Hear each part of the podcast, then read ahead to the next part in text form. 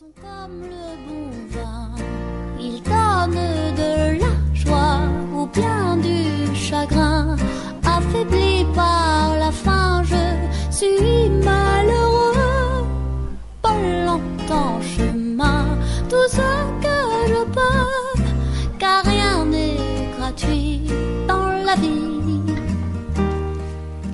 Muy buenas tardes, una tarde más, los miércoles, como siempre, a las 7 de la tarde. Soy Elena Fernández y hoy tenemos una colaborador, colaboradora nueva, María. Buenas tardes, ¿cómo estás? Hola, buenas tardes, Elena. Pues mira, con muchas ganas de estar aquí contigo. Qué bien, oye, muchísimas gracias por acompañarnos y un poco por, re- por refrescar, ¿no? Y gente que nos venga a hablar de gastronomía, que es lo que nos gusta. Hombre, claro, somos sibaritas, recuérdalo. Somos sibaritas, somos sibaritas. Vamos a recordar el número de WhatsApp donde nuestros oyentes pueden hacer sugerencias, preguntas, etcétera. 619-645-915. Y bueno, pues vamos a repasar como siempre los contenidos y luego pues comenzaremos. Hoy vamos a hablar como producto de temporada de las colmenillas que están tan de moda. ¿Te gustan las setas, María? Eh, sí, sí, sí que me gustan, la verdad. Y todo lo que... Todas las recetas que hay por ahí con Bueno, setas, es que bueno. es espectacular, tienen muchas posibilidades. Claro que sí. Luego también vamos a hablar eh, en la parte de actualidad de la guía Michelin de Nueva York, que, que en la mm, categoría de una estrella. Eh, tenemos siete restaurantes nuevos, luego lo comentaremos. Qué bien. Y eh, para finalizar, tenemos una entrevista con una persona que tenía yo muchas ganas de conocer y es el director de marketing de Ron Legendario, Alejandro Cebrián. Así que bueno, todo eso tenemos hoy y empezamos.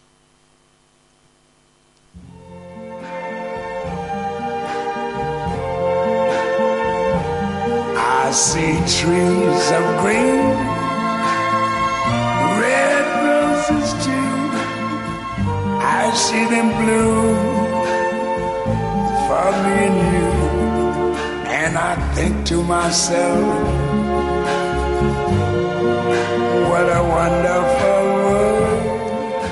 Bueno, vamos ya con eh, ese plato de la semana maravilloso, colmenillas, como estábamos comentando. Cuéntame, María, ¿tú sabes eh, la temporada que tienen este productazo? Pues creo que estamos en temporada, ¿no? ¿Me equivoco? Estamos en temporada, efectivamente, porque siempre eh, pues, eh, escogemos ¿no? la fruta o la verdura que, que esté temporada, pero sí, estamos en, en temporada.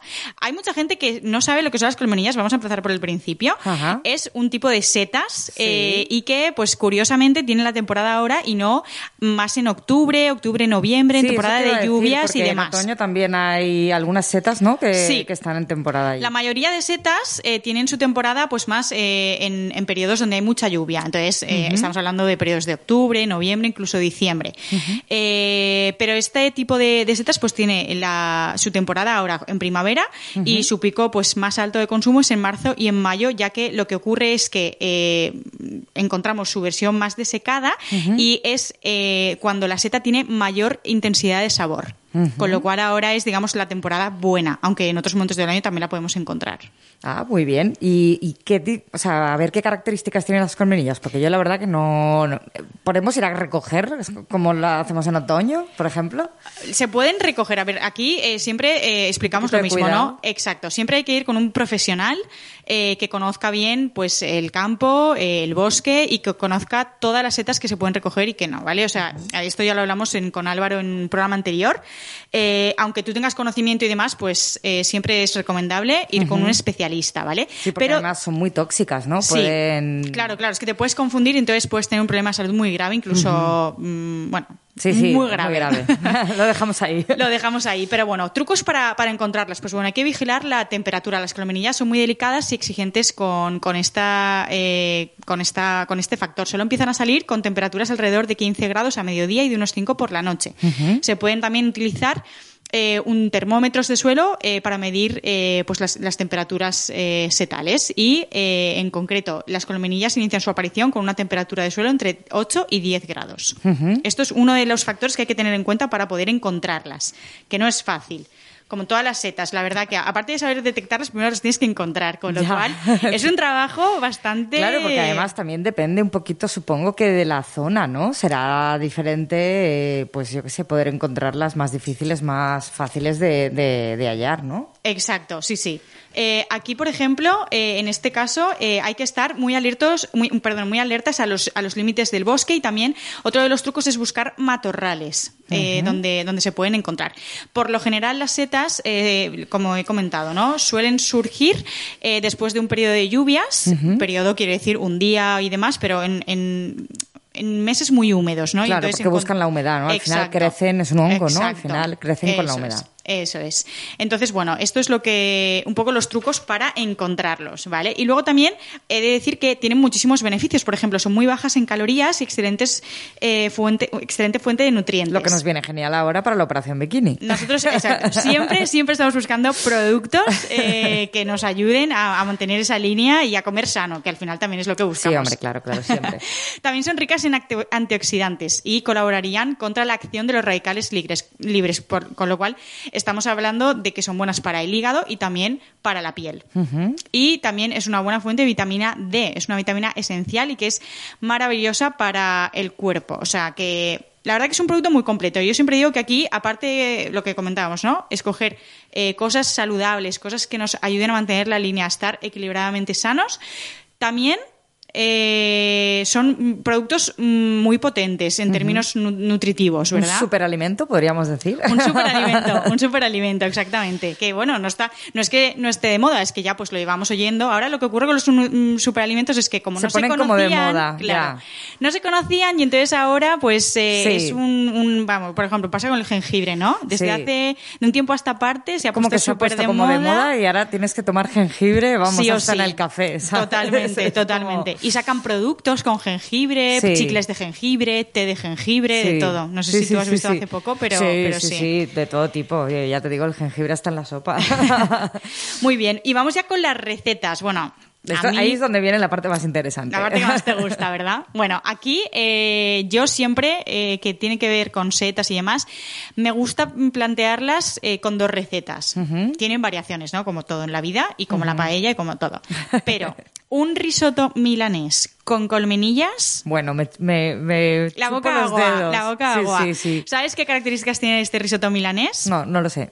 Vale, pues te cuento. El risotto milanés es el más sencillo que hay y se utiliza, eh, bueno, no sé si sabéis que para utilizar, eh, para hacer risotto se utiliza o bien eh, variedad de arroz carnaroli o arbóreo, ¿vale? Sí, porque además tiene ese punto que es diferente que Sí. como si que no es, no es lo mismo que si hiciéramos un arroz meloso. Exacto. Tienes otro rollo. Sí, sí, sí, O sea, sí. se sí. cocina de manera diferente. Se totalmente, se cocina de manera diferente, ahora lo veremos, pero eh, es ideal eh, encontrar este tipo de variedades que, por cierto, ya las podemos encontrar en supermercados al uso, no son difíciles de encontrar. Yo de normal entre estas dos variedades utilizo carnaroli porque me gusta más, pero lo que ocurre es que como se cocina de manera diferente a la paella, es decir, lo tienes que estar removiendo constantemente, eso haría que se esclate muy rápidamente y este arroz no. Este tipo de arroz no. No se esclata, ¿vale? Pero bueno, utilizamos uno de estas, una de estas dos variedades y luego tenemos que utilizar impepinablemente mantequilla, Claro, es que ahí, es- ahí viene la bomba, ¿no? eh, una mantequilla buena de calidad, eh, también parmesano, un buen Qué parmesano. bueno el parmesano. Y vino blanco, también muy importante. Y luego el arroz milanés tiene una característica que visualmente lo puedes reconocer enseguida porque es muy amarillo. ¿Sabes por qué es muy amarillo? ¿Qué ingrediente le puedes añadir que dé ese toque muy amarillo natural? ¿Azafrán? Exacto, azafrán de hebra. He acertado. Azafrán de hebra que además le da también pues, un toque maravilloso. Y entonces, antes de hacer todo este proceso, lo que haríamos sería rehogar estas colmenillas con un ajito y ya empezaríamos pues todo el proceso de, de también, bueno... eh, Lo mezclamos y de Exacto, la Con el arroz, también uno de los trucos es eh, estar removiendo, ¿no? Un poco friendo, por así decir, el arroz. Dos, tres minutos, que se impregne bien de ese aceite con, con las setas, con las colmenillas. Y luego ya, pues empezamos a, a echar el, el caldo, que eso sí que es a occhio, como dicen los italianos. Ahí no ¿A hay medida. Sí, así como en la paella se mide y eso es la Biblia, aquí no, aquí es a ojo. Entonces tú vas echando a medida que el arroz te va pidiendo se va consumiendo y vas echando más y vas probando y eh, al final, pues cuando está muy cremoso y muy, cre- muy meloso, eh, se echa un último trozo de mantequilla Qué bueno. Para freír las setas yo siempre mezclo mantequilla y aceite o solo mantequilla y ya estaría. Y lo- luego lo mezclamos todo y Lo ya mezclamos estaría. todo y Y a la boca. brillante, brillante. Siempre se dice que, eh, y, que me, se me entienda la expresión, eh, un risotto es como, como un hijo pequeño, ¿no? Como un, o como un hijo tontito que todo el rato tienes que estar pendiente, no lo puedes dejar porque enseguida se, Se quema, claro, Exacto. Así que bueno, hasta aquí la receta de hoy. No sé si te ha gustado. Me ha encantado, de hecho, ¿Sí? me, la, me la voy a apuntar y la voy a hacer. Fenomenal. Pues nosotros volvemos enseguida.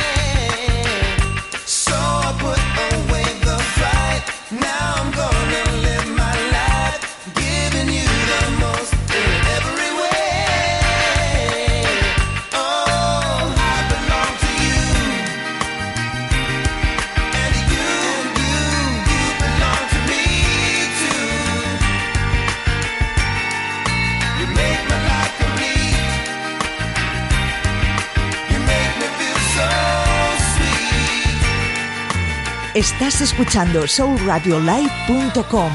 Información, comunicación, entretenimiento. El lápiz, la goma de borrar, el papel o los tachones forman parte del pasado. En Catalá y Manglano Asesores somos pioneros en el uso de nuevas tecnologías desde hace más de 20 años. Automatizamos tu contabilidad, evitas errores, reduces costes y ahorras tiempo. Catalá y Manglano Asesores. Cuentas claras y sin errores en tiempo récord. Plaza Conde del Real 1 Valencia. Página web catalaymanglano.es.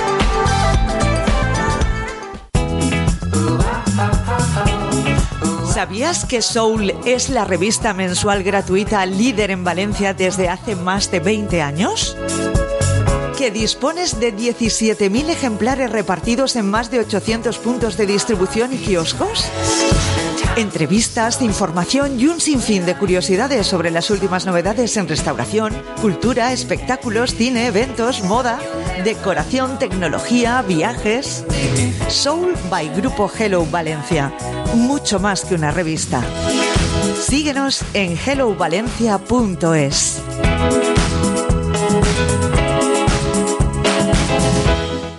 Nuevas instalaciones de vehículos de ocasión en Renault Talleres Quart. Compre su vehículo usado y seminuevo. Disponemos de amplia gama de vehículos industriales y kilómetro cero. Financiación hasta 8 años sin entrada. Vehículos totalmente revisados con garantía. Le esperamos en nuestras nuevas instalaciones. Más de 50 años de experiencia nos avalan. Visítenos en calle 13 Rosas 11 de Quart de Poblet. Renault Talleres Quart. Vehículos de ocasión.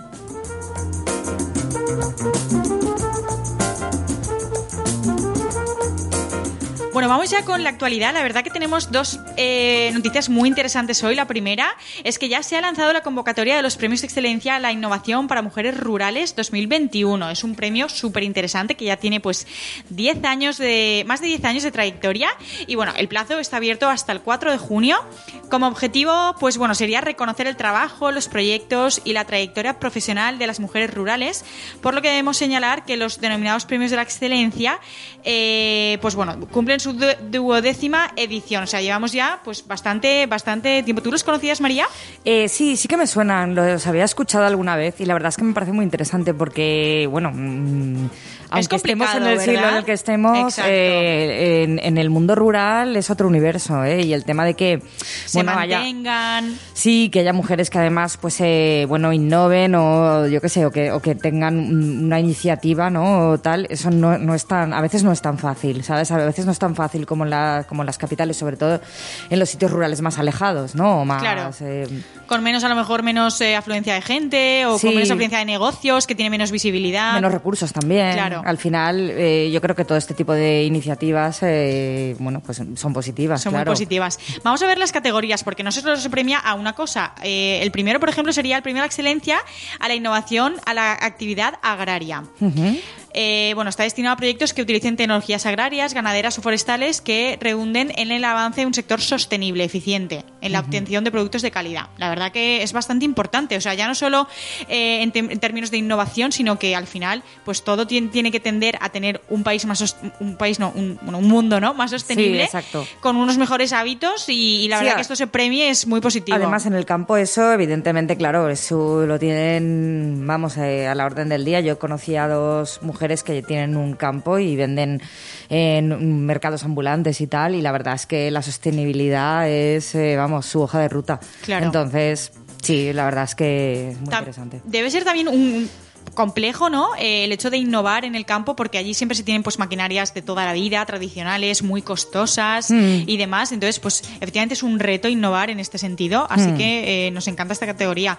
La segunda sería el premio a la excelencia a la innovación en la actividad pesquera o acuícola. También muy interesante. Esto, pues bueno, estaría dirigido a proyectos que utilicen tecnologías pesqueras o acuícolas que redunden en el avance de un sector sostenible, eficiente, en la, en la obtención pues, de productos de calidad, en lo mismo, pero en términos Pero en el pesqueros. sector pesquero. Eso sí, porque es. también el mar eh, está muy castigado y hay que cuidarlo y, bueno, cuanto menos daño le hagamos, mejor, la verdad. Totalmente. Y también, eh, pues, eh, el tem- en, en términos de innovación en este sentido, la verdad que lo que comentas, ¿no? El mar es muy duro, o sea, los trabajos que se realizan allí son durísimos. Entonces, bueno, siempre que podamos mejorar, innovar en este sentido, pues, claro que sí. El siguiente premio eh, sería eh, premiando la excelencia, la innovación en diversificación de la actividad económica en el medio rural o zonas costeras rurales. Es decir, se concederá a proyectos que diversifiquen la actividad económica del medio rural ligados entre otros a la industria agroalimentaria, a la industria de los productos de la pesca o la, o la acuicultura y a la prestación de servicios de agricultura y silvicultura. La verdad que, Jolín, eh, son retos muy chulos. Sí, al final también eh, como bueno es un premio que además como eh, premia digamos también la actividad económica entiendo que también eh, favorecerá bastante la gente gen- que genere empleo no y que, que dé empleo a otras personas que eso también es importante sobre todo vuelvo a decirlo en el medio rural no Es muy curioso porque ahora hay muchísimos informes que, que dicen que en el campo falta muchísima gente para trabajar. Claro, es que cómo ha cambiado la vida, ¿no? Antes siempre se, se trabajaba en el campo Sí. y ahora eh, faltan manos para trabajarlo y todo el mundo pues se ha ido a las ciudades, está pues un poco eh, deshumanizándose los pueblos, no, no, no quedan personas. Sí, hombre, la, claro, la, la- bueno, la- me imagino que pasará en todas partes del mundo, ¿no? Pero bueno, aquí lo, en España lo llamamos la España vaciada, ¿no? Al final es el, el mundo rural. Pero bueno, yo creo que, fíjate, co- con, el tema del COVID hay muchísima gente que ha vuelto a los pueblos. Yo no sé si luego eso ¿Se va a revertir? va a cambiar y se va a revertir. Pero es verdad que aquí a lo mejor perdieron su empleo, o sea, en las ciudades, en las grandes ciudades pe- perdieron su empleo y perdieron y volvieron a- al mundo rural o a los pueblos o tal, porque allí sí que tenían trabajo o porque la vida era un poco más económica o porque, bueno, tenían ya una casa de los abuelos y tal. Y la verdad es que... la están utilizando. Mm, y ya no solo por me parece interesante en términos tema. de empleo, en términos económicos, sino también yo creo que el COVID nos ha hecho valorar más El campo, el campo, los la pueblos, libertad, sí. las, ya no solo las terrazas, balcones, la gente que vive en la ciudad, sino mucha gente ahora, de hecho, el alquiler eh, está bajando porque la gente sale de, de la ciudad, capi- de ciudades capitales Claro. y se va a provincias Sí. a, a vivir y a estar Sí, pues, sale más como del tranquilo, ¿no? centro y se aleja como a las afueras o como a los pueblos y tal. Porque sí, y entonces han descubierto, yo creo que eso se ha valorado y aunque luego haya una reversión, yo creo que algo quedará. Con lo Algo cual, quedará. Con lo cual, bueno, pues hay- son cosas positivas que, que trae, bueno, esto tan negativo, ¿no? Pero Claro, sí, sí, no, y además también es cierto que se viene oyendo, ¿no? Ya hace tiempo lo de todo el tema rural, hay hoteles rurales, hay Sí. guías rurales. eh, Y cada vez más el cada vez más, exacto. Estamos Mm. como volviendo al origen, ¿no? Estamos dándonos cuenta de que igual nos hemos pasado y, y de, de modernos o no sé, ¿no? Pero, pero sí que es cierto que todo lo rural pues está ahí. Y, y bueno, también queremos comentar como último premio un reconocimiento especial por la trayectoria vinculada al apoyo a las mujeres en el medio rural. Este sería el último premio que se daría en, en la convocatoria de los premios de excelencia a la innovación para mujeres rurales de 2021. La verdad que son retos muy chulos, ya hablaremos después del 4 de junio que todo el mundo se puede presentar hasta esa fecha. Eh, luego saldrán los premios y demás. También comentaremos aquí pues quiénes Claro. han sido las ganadoras. Exacto. A ver si podemos hacernos con alguna de ellas Claro, y ya ver los programa. proyectos que presentan y que ganan al final, que resultan ganadores. Y bueno, lo interesante, dale, haremos un seguimiento, claro, desde aquí. Claro que sí. Eh, vamos a hablar también en el día de hoy eh, de la guía Michelin. Nosotros, pues, de normal hablamos mucho de la guía Michelin, pero claro, al estar presente en muchas partes del mundo, pues Claro. eh, se va actualizando en diferentes franjas horarias, incluso usos horarios, ¿no? Sí. En este sentido, hay novedades en la guía Michelin de Nueva York de este año 2021, ya que hay siete nuevos restaurantes con una estrella Michelin. Bueno, hemos de decir que, obviamente, el COVID pues, ha afectado al sector bueno, hotelero, turismo, gastronómico. Todo. Todo, todo, ¿vale? Pero, eh, bueno, eh, los responsables de la guía eh, han comentado eh, hace unas semanas que las evaluaciones para los presentes para, para los presentes guías estadounidenses, los inspectores han sido benevolentes en cuanto a la selección de restaurantes.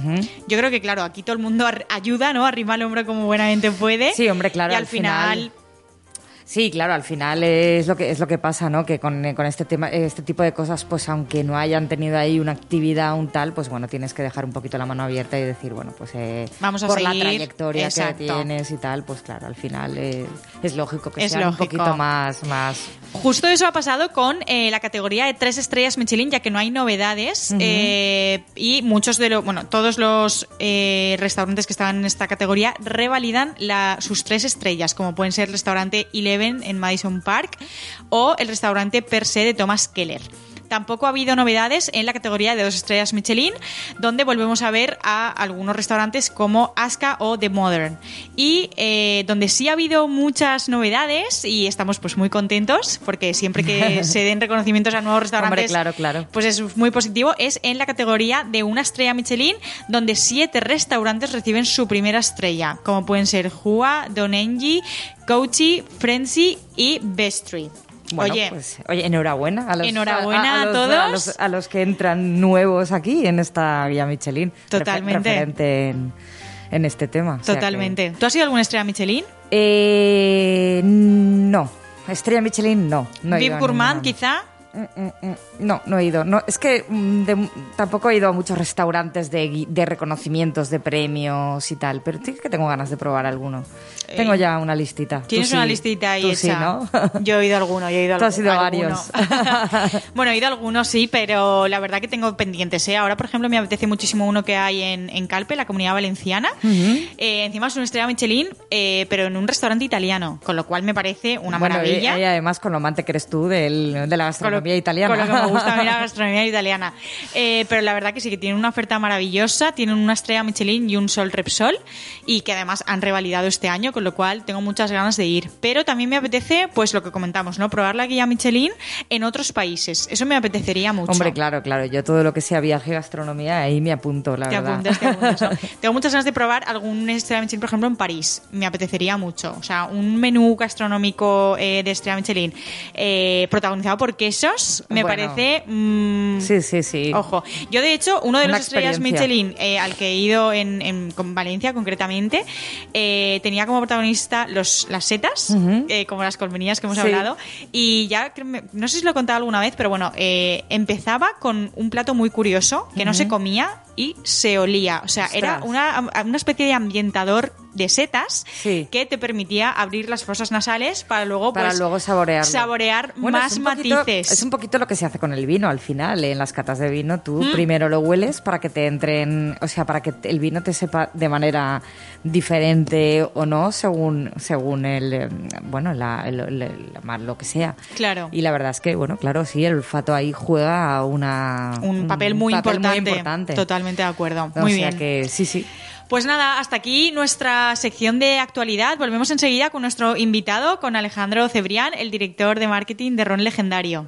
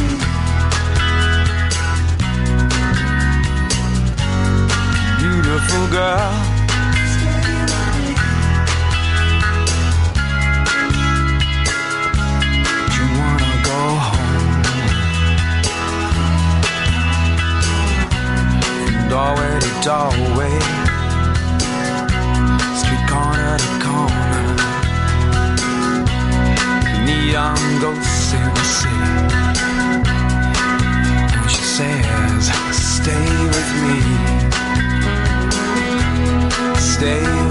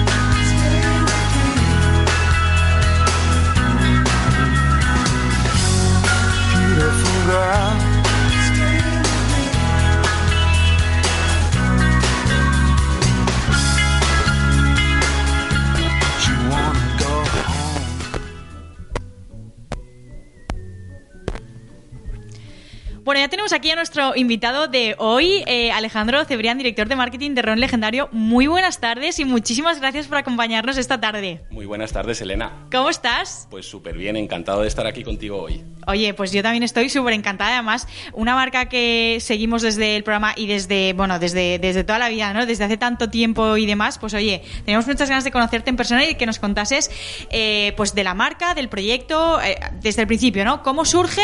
¿Cómo vais creciendo? ¿Qué estáis tramando ahora? ¿En qué estáis ahora? Y también planes a futuro. Vamos a empezar, como digo, por el principio. Cuéntanos qué es Ron Legendario. Muy bien, a mí siempre me gusta empezar diciendo que, que Legendario somos una pyme, somos una empresa muy pequeña, realmente. Eh, quien nos conoce o quien está un poquito en el sector, normalmente parecemos más grandes de lo que somos. Te lo iba a decir, digo, para mí Sí. parecéis, vamos, una Es multinacional. nos, nos lo dicen siempre al final. Yo siempre digo que somos una pyme porque somos, somos 42 trabajadores dentro de, de la compañía. Al final es una compañía que nos dedicamos a la comercialización de, de productos de bebidas espirituosas. Operamos bajo tres marcas. Legendario, que es la, la matriz de todo, Bowtie, y, y Rock Fruit, que luego si quieres hablamos un poquito más de, Claro que sí. de ellas. Muy bien. Oye, pues me parece estupendo. ¿Cuándo se origina eh, y cómo la marca? ¿Y cuántos años tiene? Cuéntanos un poquito Es- el principio. Es perfecto que me lo preguntes este año porque este año cumplimos 75. Es nuestro ¡Jolín! 75 aniversario. La, la marca empieza en 1946 en La Habana, en Cuba. Eh, la marca bajo el, el nombre de Ron Legendario que seguimos manteniendo hoy. Y, y hasta ahora. En- llegamos a España en el 98, correcto, en el 98. Y, y eso hasta ahora trabajándolo. O sea, creo que pocas empresas, y, y más con la que ha estado cayendo, porque ya vemos la luz, ¿no? Pero pocas empresas pueden decir que cumplen 75 años. O sea, eso es que sois unos cracks en lo vuestro Eso es que hacemos un producto muy bueno. y que hacéis un producto maravilloso y además eh, originado en Cuba. Bueno, ahora, ahora me contarás un poco más, pero bueno, ¿cuál- ¿cuáles son las tres características que definirían rol legendario? Si, si te tengo que definir yo con tres características, te diría eh, origen, artesanía y diferenciación. Y, y si quieres te, te las explico un poco. Origen, lo estabas comentando tú, eh, para nosotros es fundamental que todos los productos se hagan en el origen, donde empiezan, donde, donde nacen, donde se inventan, podemos llegar a, a decir, y donde de verdad se saben hacer. Nosotros hacemos el ron en Cuba, hacemos la ginebra en Inglaterra, por ejemplo, eh, y eso para nosotros es fundamental. La diferenciación, que viene a lo que te decía yo antes, Elena, eh, somos una marca pequeñita, que competimos contra marcas enormes de grandes y necesitamos diferenciarnos. Siempre buscar cosas diferentes, cosas que el resto no haga, para poder tener nuestro, nuestro hueco en el mercado. Y por último, la artesanía, porque todo, todo, todo nuestro proceso es 100% artesanal. O sea, nosotros hacemos hoy el ron exactamente igual que lo hacíamos en 1946. Bueno, es que eso, claro, tiene un valor añadido eh, brutal. Cuéntame por qué, por qué es característico el ron en Cuba. ¿Esto me lo sabrías decir? A ver, el, el- en Cuba, eh, al final, la- las plantaciones de caña de azúcar, que es en lo que se basa el ron, Vale. eh, es uno de los principales cultivos, ¿vale? Y es una de las principa- principales exportaciones. Ellos, eh, su, su mercado hacia el exterior fundamentalmente es ron, es azúcar, es algo de café y son los puros, ¿vale? ¿El ron lleva café? El ron no lleva café. No, vale, vale. Luego, si quieres, te duda, lo explico duda. un poquito mejor. Podría llegar a llevarlo, pero el ron no lleva café. Muy bien, vale, vale, vale, ya estoy entendiendo por qué se origina, se origina aquí. Oye, pues me parece estupendo. Bueno, ¿qué, qué ingredientes lleva el ron? Mira, si, si te los cuento, eh, seguramente podrás pensar que puedes hacer casi ron en tu casa, porque el ron solamente lleva caña de azúcar, o sea, la melaza de la caña de azúcar, lleva agua y lleva levaduras. Ya está. ¿En serio? Solamente eso. Solamente. No es tan fácil de hacer. Claro, entiendo que no. pero, pero solamente lleva eso. ¿Y el, el alcohol dónde entra aquí en, El, en- el alcohol es lo que se produce de la fermentación de la melaza de la caña de azúcar. Ah, no sabía. Bueno, claro, un poco eh, como los azúcares del vino, podríamos decir, ¿no? Correcto, exactamente, exactamente igual es el mismo proceso. Madre mía, y sola- solamente con estos tres ingredientes. Con eso hacemos todo. Es que estoy pensando, estoy, estoy yo, me he quedado más. pensando eh, cómo podría hacer ron yo en mi casa. Lo que pasa es que si lo intento igual, eh, madre mía, ¿tú lo has intentado? No, porque no me saldría bien, seguro. seguro. Claro, pero la melaza de azúcar, eso eh, supongo que es un producto no, no, tú no lo puedes comprar como un particular, ¿no? O A ver, al final la, la melaza eh, se extrae de la caña de azúcar. La caña de azúcar se planta, se pasa por. Bueno, primero se, se hierve. Exacto. Cuéntanos el proceso completo de, de cómo se hace Sí. el ron. Eh, a ver, el ron se puede hacer de, de muchas maneras diferentes, ¿vale? Hay tres estilos muy diferenciados que se deben a las colonias del siglo XVII. ¿Por qué? Te lo explico así muy, muy rápido. Eh, habían tres tipos de colonias en el siglo XVII, las francesas, las inglesas y las españolas, ¿vale? Eh, cada uno llevó su manera de producir los licores como se hacían en Europa. Por Ah, ejemplo, claro. los rones franceses, que son los que se llaman rones agrícolas, eh, se hacen directamente desde el zumo de la caña de azúcar. La caña de azúcar siempre se, se- se quema, se pasa por una máquina y de ahí se extrae un jugo, que es el zumo. Ellos lo hacen de manera directa, lo, lo meten en unas barricas de forma estática y, y producen el ron. Los ingleses, bueno, si quieres vamos primero a los españoles, que es lo que más nos, da. Por ejemplo, los, los cubanos son españoles. Eh, los españoles lo que hacemos es extraer la melaza. Una vez tienes el jugo de la caña, se hierve y de ahí sale la melaza, que es una sustancia eh, como viscosa, ¿vale? Un poquito densa. Esa melaza se, esa melaza se destila, ¿vale? Se le añade agua, se destila y se le, se le añaden las levaduras para fermentar. Vale, ¿Vale? entiendo. Entonces, la diferencia entre los, los rones franceses y los rones españoles principal es el- la materia prima. Aunque salga de la caña de azúcar, uno se hace con zumo y el otro con, Con melaza. con melaza. Y además, los españoles, eh, una de las cosas que exportamos es el sistema de criaderas y soleras, que es el método por el que se producen los vinos de Jerez, que Ah. tienen cientos de años. Seguro que lo has visto alguna vez en alguna foto, eh, unos barriles que están puestos uno encima de otro en, en forma de pirámide. ¿vale? Eso es el sistema de criaderas y soleras. Eso lo que hace es que cada añada va en una de las líneas y luego se van mezclando los diferentes rones. Qué maravilla. Y los ingleses, ya para, para terminar de contártelo, lo, lo hacen como los españoles, pero en barricas estáticas generalmente. ¿vale? Como barri- una barrica de vino. Meten, en lugar de tener varias barricas e ir haciendo las mezclas como hacemos los, la- las ex colonias españolas, ellos lo que hacen es que lo meten en una barrica y ahí se añeja y se queda siempre ahí. Además, los ingleses tienen otra característica, que es que le pueden añadir algún ingrediente extra, como azúcares o especias. Mm, vale. En, en definitiva, si quieres te digo un poquito los seis pasos del proceso del ron, que es Venga. lo fundamental. ¿Vale? Se extrae la melaza de la caña de azúcar, como comentábamos, se diluye con agua, que es el segundo ingrediente fundamental, y se le, se le echan las levaduras para que fermente. Ahí es cuando se empieza a crear el alcohol. Se destila para eliminar las impurezas y los ácidos. Se añeja en los barriles. Nosotros lo hacemos con roble blanco, pero cada, cada marca lo añeja en los barriles que quiere, con el método de, de solera se mezclan los rones, ¿vale? De, de diferentes líneas y por último se embotella. Y ahora, claro, ahora que me dices eh, que la melaza se, se quema en un momento del proceso, ¿no? Sí. Por eso es marrón el ron. No, realmente no, porque tú tienes ron blanco y tienes ron, ron oscuro. Ah, hay claro, muchos es rones blancos y muchos ron oscuros. El- ¿Me has el- pillado? Sí, el color del ron se debe al añejamiento. Cuanto más se añeja, el color del ron lo coge de las barricas de, de roble, en este caso nuestro de- del roble blanco. Eh, y cuanto más tiempo pasa, más oscuro es. Ah, entiendo. Vale, ya has comentado también, uno de los eh, pasos es la destilación. Y siempre hemos oído, ¿no? Yo, por ejemplo, cuando voy al súper, eh, si tengo que comprar alguna botella porque hay alguna cena o lo que sea, pone una destilación o dos destilaciones o tres, Sí. hasta tres destilaciones. ¿Qué es esto de las destilaciones o por qué es mejor cuanta más destilación haya? Mira, yo te digo que esto es algo bastante marketingiano, ¿vale? No es cierto que cuanto más destilaciones eh, mejor sea el producto. Para mí incluso te diría que todo lo contrario, porque eh, cuando tú destilas algo, lo que haces es un proceso que, por el cual se evapora, ¿vale? Y, y acaba, acaba todo el proceso de destilación. Y eh, cada vez que tú destilas va perdiendo eh, propiedades, pierde sabor y pierde olor. ¿Vale? Una destilación siempre es necesaria porque tiene impurezas, tiene algunos ácidos. Cuando tú buscas un producto más neutro, destilas más veces, pero pierdes todas las propiedades poquito a poco. O sea, si tú destilaras un número infinita- infinito de veces, al final acabarías teniendo algo sin sabor, Agua, como el agua. insípido. No sería agua, pero... Claro, tiene todo el Yo- sentido lo sí, de las eh, Yo destilaciones. la verdad. recuerdo cuando la moda de, y el boom este de las ginebras, que había muchas que incluso había algunas que anunciaban como 11, 12 destilaciones. Eso no es cierto del todo. ¿Vale? Porque lo Cuéntame que, más, lo, que cuéntame hacían, más. lo que hacían la mayoría de ellos, que no está mal, es un proceso muy bueno, eh, si por ejemplo una ginebra, la ginebra sí que tiene muchos ingredientes, ¿vale? Tú les puedes poner tantos como quieras para eh, conseguir el sabor que, que quieras al final. Entonces, si tú, por ejemplo, tienes 10 ingredientes diferentes, lo que hacían era hacer 10 destilaciones distintas con cada uno de esos ingredientes por separado y luego todo lo que, lo que se producía de eso se destilaba una vez más. Entonces, al final, cada gota solamente se había destilado dos veces, pero ellos habían hecho 11 y vendían 11 destilaciones. Pero claro, es un Que- fraude, porque no, no, son... realmente no es un fraude porque son 11 destilaciones y además no, es- no está mal, es un buen proceso. Mucha gente las No, ginebras sí. lo, no, lo, que, lo que quiero decir es que no pueden computar como 11 porque no son 11. Por eso te decía que es un poco marketingiano. Claro, es, ma- es marketingiano, es marketingiano, Vale, totalmente esto de acuerdo. sobre todo se dan las bebidas blancas. En, en los rones y en los whiskies eh, se hace una destilación y ya está. Eh, pero en las ginebras, en los vodkas, sí que se, se suelen hacer una, dos, tres. Entiendo. ¿Y vosotros cuánto tipo, cua- cuántos tipos de productos eh, ofrecéis? Pues mira, eh, como te decía antes, tenemos eh, tres marcas, tres marcas paraguas, que es legendario, que es la, base de todo, Bowtie y Rockfruit. Dentro de legendario tenemos la gama de rones, ¿vale? donde tenemos seis rones o, seis productos que se, cate- se categorizan dentro de, de los rones.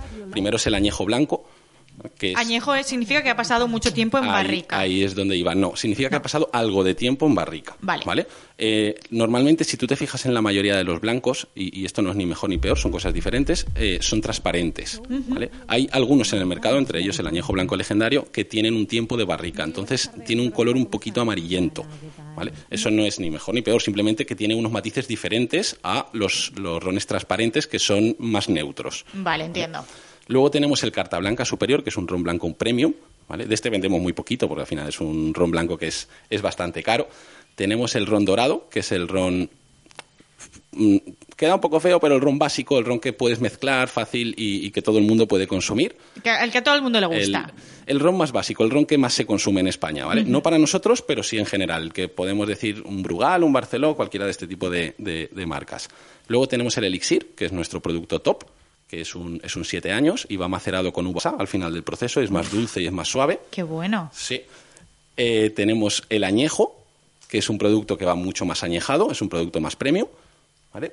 Y luego, eh, dentro de lo que es categoría de rones, tenemos el Gran Reserva, que si algún día quieres hacer un regalo y quedar como, como una reina, es perfecto. Te vas a rascar el bolsillo porque es muy caro. Se va en una botella diferente de cerámica y es una edición limitada. Qué bonito.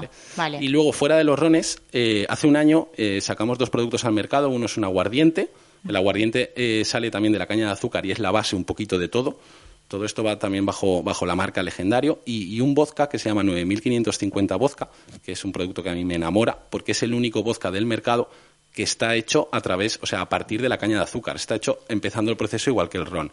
Es algo curioso porque eso no existía antes, ¿vale? Ostras, Nosotros fue un- cuéntanos, un- cuéntanos. un proyecto de innovación muy chulo. Eh, no sé si lo sabes, pero los vodkas eh, se destilan a partir o de la patata o de los granos de, de cereal, ¿vale? Depende del vodka. Nosotros nos lanzamos a hacer algo un poco diferente y es un vodka que tiene unos, unos matices muy, muy, muy distintos, ¿vale? Es un, un producto para probar en coctelería, es, es bestial. Qué guay. ¿Y a qué sabe esto? O sea, ¿sabe a vodka normal o tiene Es un que- toque más dulce por, por basarse en azúcar? Tiene un toque con, con otros matices diferentes. Al final, eh, los bebedores bebedores de vodka siempre dicen que, que el vodka bueno es el que no sabe a nada. Porque el vodka sí que se destila varias veces para conseguir mm, anular un poquito los, los sabores que no sean fuertes. Este tiene matices diferentes. ¿Vale? No es un vodka dulce, no porque salga de la, de la caña de azúcar tiene que ser dulce, pero sí que tiene un... Yo te invito a que lo pruebes. Vale, porque es me, muy me lo voy a curioso, apuntar, es me lo voy a apuntar. curioso. Y yo, por ejemplo, yo el ron blanco nunca lo he probado. Sí que he probado el ron negro, pero ¿qué sabor tiene el blanco? O sea, ¿sabe mucho, mucho más diferente?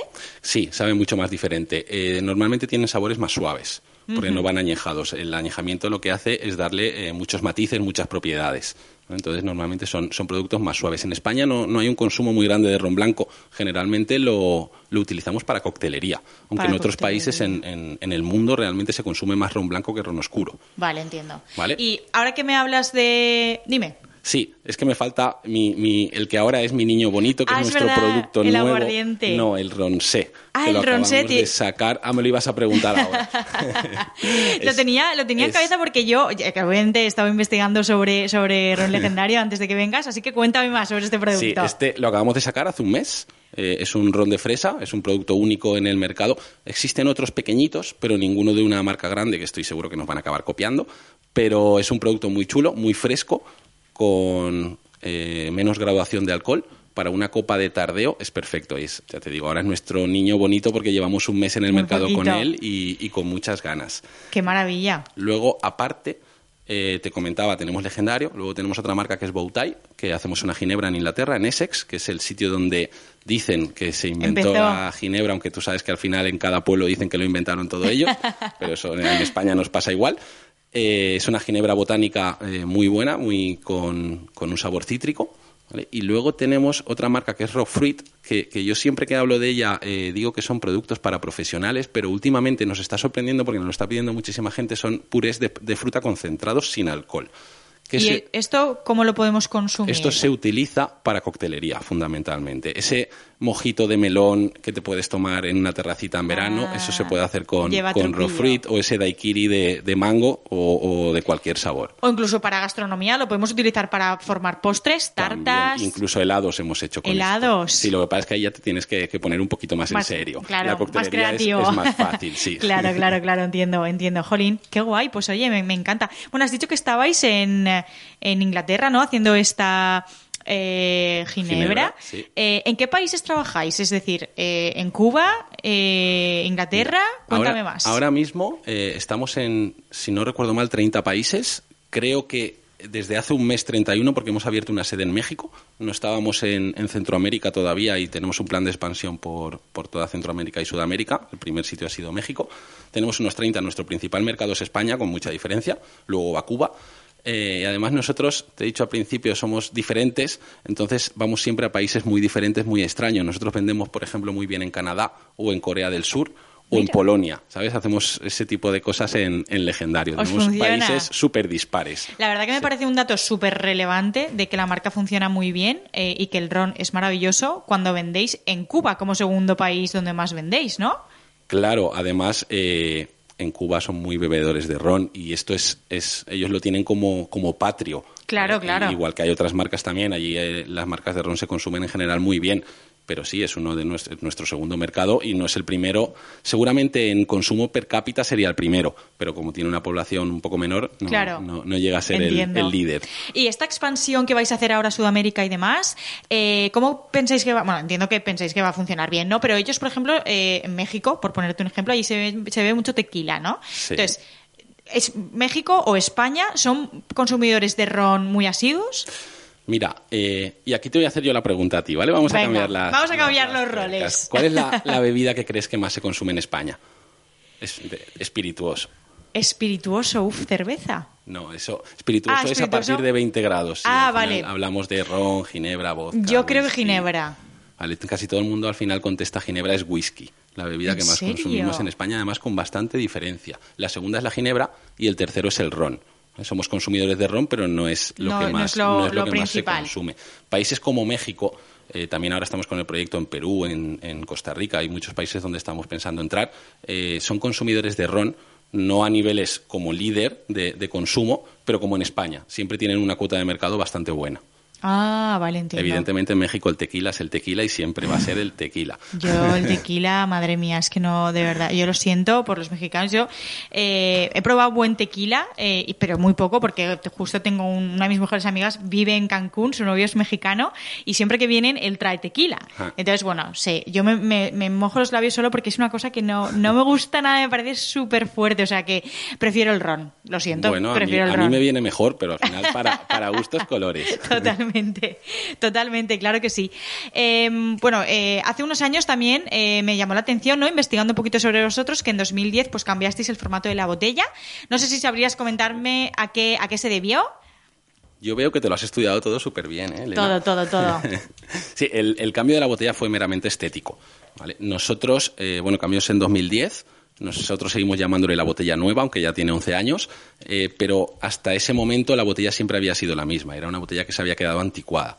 Además, era una botella que para nosotros no, no representaba nada de lo que queríamos eh, exponer hacia nuestros, nuestros consumidores y, se decidió hacer una botella que nosotros, o el nombre de esa botella realmente es alegoría a Cuba.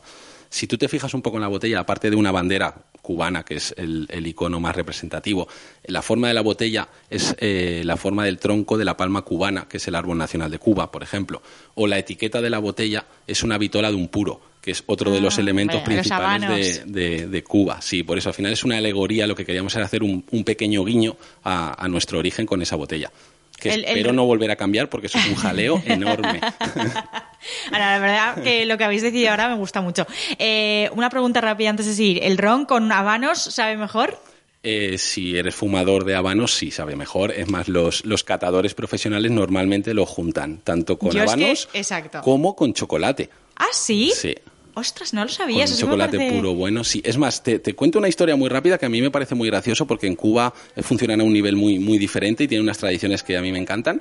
Eh, ellos hacen una cosa, ellos son productores de ron y son productores de puros.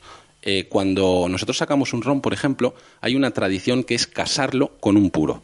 ¿vale? Mira. Ellos juntan un puro con eh, maestros catadores que le venga bien a ese ron y eso no se puede separar nunca. Es decir, ese puro no puede ir, entre comillas, con otro ron ni ese ron con otro puro. Ostras, me encanta. Sí, me parece una esa muy bonita. Además hacen hasta una ceremonia, es muy chulo. Qué chulo. Oye, Sí. pues esto también voy a investigar. Pero es cierto que, eh, no sé si ha sido en documentales o en películas, eh, pues típica sociedad cubana o típico grupo de, de cubanos estaban bebiendo ron, obviamente, y con habanos. O sea, yo digo, pues a lo mejor combina muy bien. A lo mejor es una cosa que... Tiene, tiene que combinar súper bien. Tiene que seguro, combinar muy además se bien. lo producen todos ellos. Y con chocolate también Y has con dicho, con chocolate chocolate también, negro. puro, sí. Puro. Ostras, pues no lo sabía. Oye, pues mira, eso lo voy a probar. Lo que pasa es que Sí. tanto, tanto nivel de azúcar igual. Sí, luego pero a lo bueno, mejor te- te vienes lo, arriba. lo compensas, lo compensas con el chocolate, como no tiene azúcar el puro puro, que solo es cacao. Oye, Exacto, por ahí puedes lo vas comer un poquito más de chocolate. Muy bien. bueno, en vuestra web además aparecen eh, receta- recetas de coctelería. Antes hemos hablado que vosotros proveéis ¿no? a, a gente del sector. Eh, aparecen pues recetas gastronómicas también. Eh, estáis, eh, em, no sé, innovando en ese sentido. Ponéis recetas nuevas todo el rato. Cuéntame Sí, un poquito, porque me hizo mucha gracia, me encantó, eh, que había recetas que tú puedes hacer con ron. No solamente sirve para beber, sino también para comer. Claro, ese era el objetivo. Además, lo has cogido a la primera, Elena. Eh, es un proyecto que a mí me encanta, que nos encanta. Empezamos a finales de 2019. Partíamos de la base que en, en España tenemos tradición de, de cocinar con vino, por ejemplo, muchas veces. Y- Muchas y so- veces, y yo cocino todo, mucho. Incluso en muchas zonas cocinan con coñac también. Y, nos También. preguntábamos. O ¿por con qué- brandy. O con brandy. Y nos preguntábamos, ¿por qué nadie cocina con ron? Si al final el ron aporta muchas cosas. En, Cuba se hace, no tanto, pero sí que se hace. Entonces desarrollamos este proyecto, que ya te digo que estoy enamorado de él, llevamos desde 2019 hasta ahora. Y con el tema de la pandemia, además, la gente en casa eh, funcionó, funcionó muy bien. Y contratamos a, a un cocinero excepcional, que es Carlos de la Calle. Le propusimos el reto, que aceptó enseguida, de eh, coger todas las recetas cubanas de toda la historia de las recetas del mundo y, y convertirlas o adaptarlas con nuestros productos. Entonces, eh, vamos publicando, vamos por rachas, no publicamos siempre, ¿vale? Eh, si- Hay que estar atentos a la web, ¿no? al final, eh, si te inscribes en la newsletter, más o menos cada 10-12 días mandamos una receta. Hemos conseguido un, un núcleo de, de fans enormes que ya hacen la receta, nos mandan fotos, incluso alguno nos manda una receta que haría o, o- nos mejora la nuestra. Porque O sea, lo enriquecen, ¿no? Nos mejoran la nuestra. Sí, esto es algo que lleva mucho trabajo porque hay que probarlo, hay que grabar el vídeo y al final, pero, pero tiene una repercusión muy buena. Y, y ya te digo, la gente está encantada. Mm, Cuando estamos un par de semanas sin publicar, siempre tenemos esos mensajes. Sí, sí, yo creo que estamos creando una escuela de cocina al final de una Oye, marca de ron. Pues oye, yo, vamos, eh, me voy a suscribir, obviamente, a la newsletter y, y seguro que podemos hacer alguna receta. Yo te mandaré alguna receta que seguro podéis hacer. Sí, señor. Seguro, lo intentaremos. Además, le, le pondremos tu nombre. Ah, vale, entonces seguro que te lo mande, que, se me, sí. me hace mucha ilusión. Muy bien. Oye, ¿estáis desarrollando o tenéis previsto desarrollar algún otro producto o es confidencial y no me lo puedes contar? No te lo puedo contar, ¿vale? Sí que Pero yo estamos sé que quietos desarrollando. no estáis. No, no, porque además nos acabamos de sacar un producto hace un mes, hace un año sacamos eh, dos, el aguardiente y 9550 vodka. Eh, no paramos, no podemos parar de, de desarrollar productos. Este es un mercado también muy dinámico, donde las tendencias cambian muchísimo y, y nuestro objetivo siempre es ir mejorando y mejorando. En la próxima charla seguramente ya te traiga otra cosa, porque estamos trabajando en cinco o seis líneas a la vez, que no todas salen, pero, pero, Pero bueno, alguna, ahí- ahí alguna está. acaba cuajando. Pues tú invitadísimo estás, o sea que no dudes que haremos otro programa para ver esos nuevos productos. Eh, siempre terminamos eh, estas entrevistas preguntando lo mismo, ¿no? ¿Cuál es el producto que más se consume, que más se vende y cuál es tu producto favorito? Vale. Yo soy muy raro para esto, también te lo digo. El producto que más vendemos es el elixir, que es el que la mayoría de gente conoce como legendario, el normal, por decirlo de, de alguna manera. Pero yo voy muy a momentos. A mí ahora mismo contigo, que no lo estamos tomando, nos, nos están viendo, pero no lo estamos tomando, me tomaría una copa de ronsé, que es muy fresca ahora para por la tarde, o después de comer un gin tonic de Boutai. Entonces me cambian mucho los productos. Si me tengo que quedar uno, que ya te lo he dicho antes porque estoy muy, muy enamorado de él, es 9550 vodka, porque me parece que aporta cosas muy, muy diferentes. Muy diferentes. Sí, pero cada momento creo que tiene su, Su, bebida. sí. Y si tuvieses que elegir uno de los seis rones que tenéis, El elixir, al final, que es, eh, es un producto muy dulce, muy bueno, que para tomar solo es genial. Oye, pues maravilla, yo me lo he apuntado todo. Queda pendiente que te mande una receta cubana. Está ahí, la haremos y la publicaremos. No sé cuál es eh, la comida cubana por excelencia. ¿Cuál sería el plato por excelencia? Mira, si te vas a poner a hacerlo, yo te digo que tienes que probar la ropa vieja. Ah, sí, vale. ¿vale? sí, la ropa sí, vieja es uno de los platos fundamentales y además esa receta yo la hago en casa cada dos fines de semana porque nos encanta. Oye, es brutal. maravilla. Pues oye, me tenéis que invitar, que además Eh, le mandamos está- un besito a María desde aquí. Está, está apuntado y le mandamos un besito a María que nos la hará con, con mi ayuda y con la tuya. Muy bien. Oye, te esperamos muy pronto. Muchísimas gracias por haber estado aquí con nosotros. Muchas gracias a ti, Elena. Y a los demás eh, oyentes, nos vemos el miércoles que viene a las 7 en soulradiolife.com. Y yo, que soy Elena Fernández, os mando un besazo. Buena semana. Je suis. Je peux réussir, car rien n'est gratuit. Dans la Saludamos a Valentín Ballester.